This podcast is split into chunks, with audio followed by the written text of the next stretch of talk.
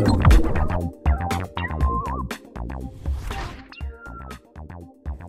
hello everyone. Welcome to Jack's File. I was just watching a cooking competition on TV. Those are my favorite kind of show. I like to watch the people cook different dishes. Some of them really do a good job.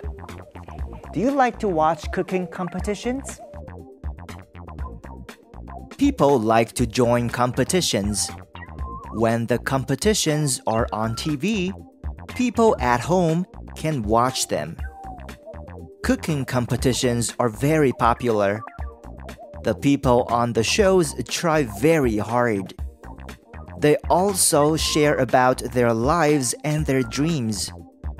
The people at home choose their favorite competitors and cheer for them.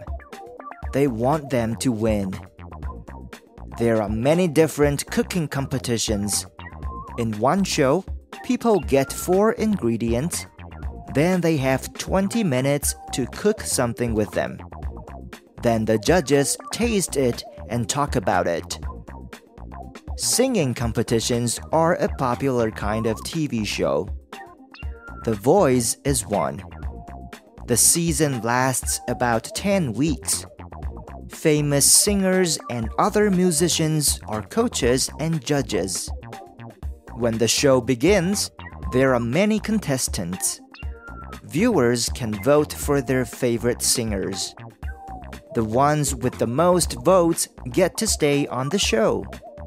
The others leave. When there is one singer left, he or she is the winner. Thousands of people dream of being on the show and winning. I like to watch singing competitions too. Some people have really great voices. It's fun to watch them sing and listen to the judges talk about them. It's sad though when someone has to leave the show. Hey, maybe someday I'll join a singing competition. That might be fun. All right, goodbye everyone. I'll see you next time on Jack's File.